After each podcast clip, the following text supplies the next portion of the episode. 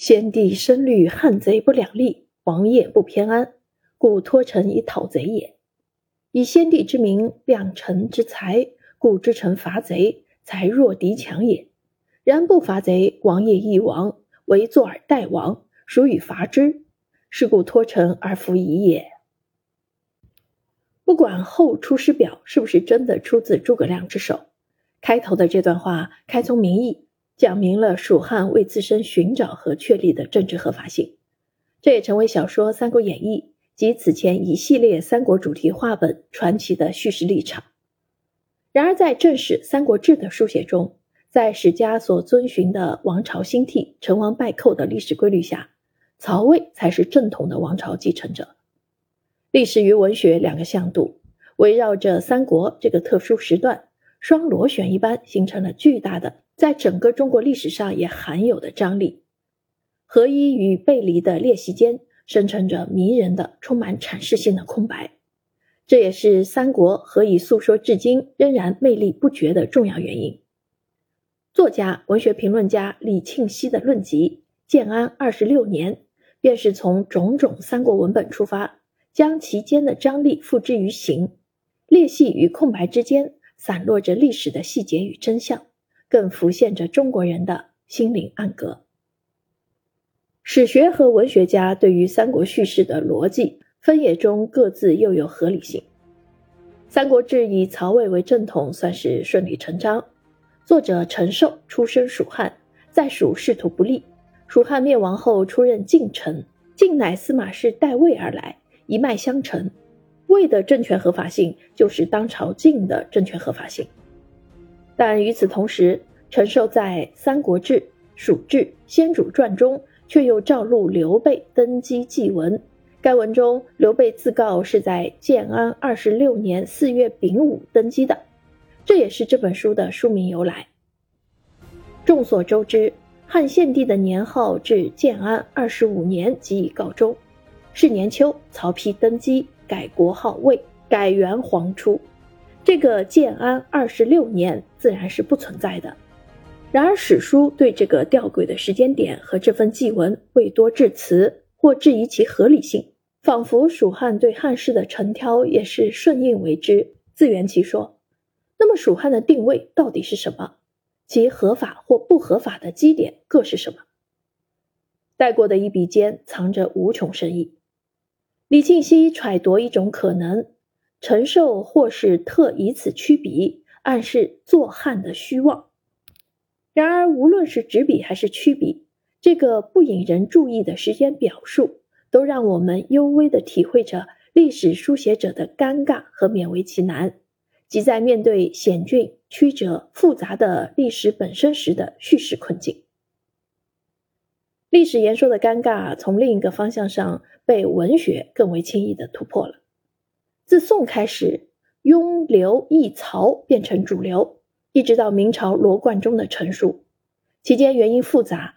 至少从文学层面上，以弱胜强、悲情英雄自是永不过时的叙事模式；从儒家纲常和民间道义上，子之夺珠视为不义。而从现实层面上，亦深刻映射着宋元时期中土沦丧、汉贼两立、王室偏安的境况与民众心理。人们以此寄怀，在勾栏瓦舍中创想圣主名臣的理想国。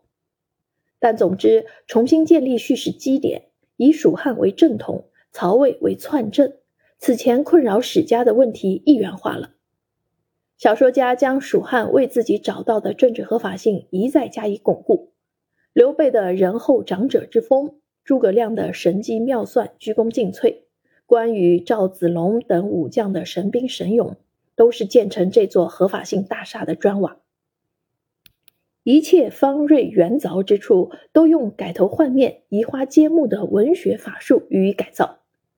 在这方面，书中有多处精彩的论述。譬如刘备战刘璋之益州，鸠占鹊巢本是不易，但在更高的匡复汉室道义旗帜下，就变成了不可或缺的正当建构。又如谈三国鸿门宴叙事的《伏甲社传》，置卑为号一篇，提到刘备斩杨怀、高沛一事，小说让原当项羽的刘备扮了先祖刘邦的角色，以高光点遮蔽整体面相的衰颓，用人物的神勇绕过战士的败绩，重塑义与不义的标准。这些都是三国系列文学文本的常用套路。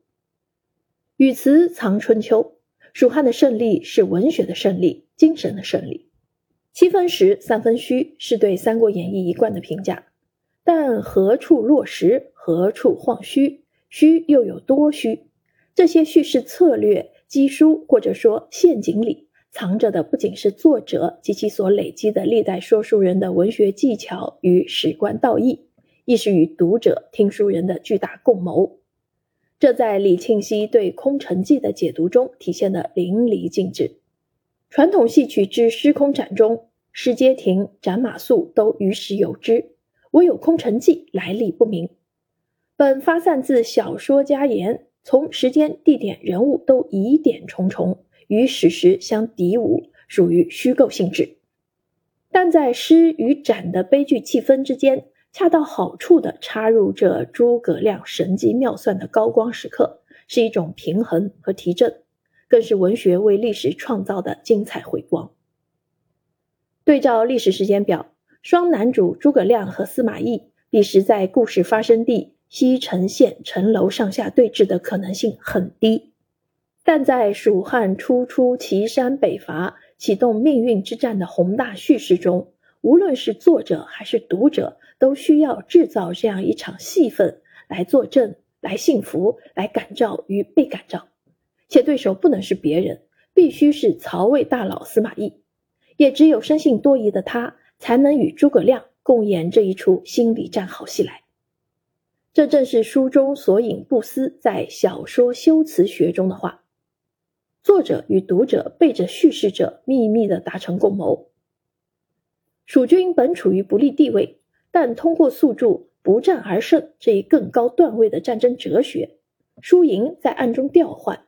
眼见的败局一转为可资表彰和赞美的制胜，但文学的三国也有自身的叙事之困：一边是拼力塑造的蜀汉天命正统，文武人才济济，军事战绩无双；另一边却是无可挽回的覆亡的历史结局。如何从一边导到与之相悖的另一边？小说成为一种精妙的解释学。在此前戏曲模式中，问题比较好化解，或者说规避。李庆熙研究了从元杂剧到明传奇的脉络，从文体层面分而析之。元杂剧有赖篇幅短、布局小，直接将核心情节定格于某些展现蜀汉威风的高光片段，如单刀会、三战吕布等，不予全局，保证本出戏是在英雄的获胜中落幕。